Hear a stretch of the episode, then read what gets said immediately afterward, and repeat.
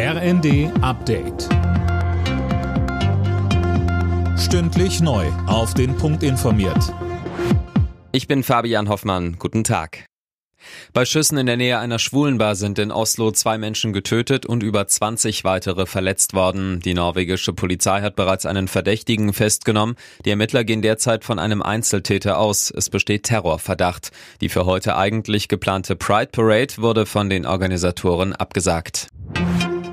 Das Abtreibungsurteil in den USA wird von vielen US-Verbündeten scharf kritisiert. Der britische Premier Johnson spricht von einem großen Rückschritt. UN-Menschenrechtskommissarin Bachelet hält die Entscheidung für einen schrecklichen Schlag gegen die Menschenrechte der Frauen. Das oberste Gericht hatte gestern nach 50 Jahren das verfassungsgemäße Recht auf Abtreibung gekippt.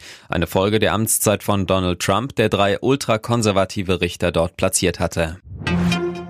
In München hat die Großdemo gegen den G7-Gipfel begonnen. Im Vorfeld war mit etwa 20.000 Demonstrierenden gerechnet worden. Bislang sind es aber offenbar deutlich weniger. Noch eine Woche, dann werden die Stromkunden in Deutschland entlastet. Die EEG-Umlage, mit der der Ausbau der Erneuerbaren finanziert wurde, fällt weg. Der Strompreis sinkt damit um 4,4 Cent pro Kilowattstunde. In Stein gemeißelt sind die Preise aber nicht, warnt Thomas Engelke vom Verbraucherzentrale Bundesverband. Allerdings können Stromanbieter äh, in den Tagen vorher oder nachher leider die Preise doch erhöhen. Äh, allerdings, wenn sie das tun, ähm, denke ich mal, dass das nicht seriös ist, weil dann ja indirekt die Absenkung der EEG-Umlage ähm, wieder kompensiert wird.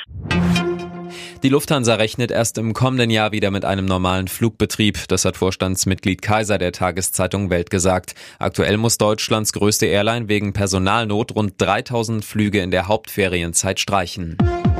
Alle Nachrichten auf rnd.de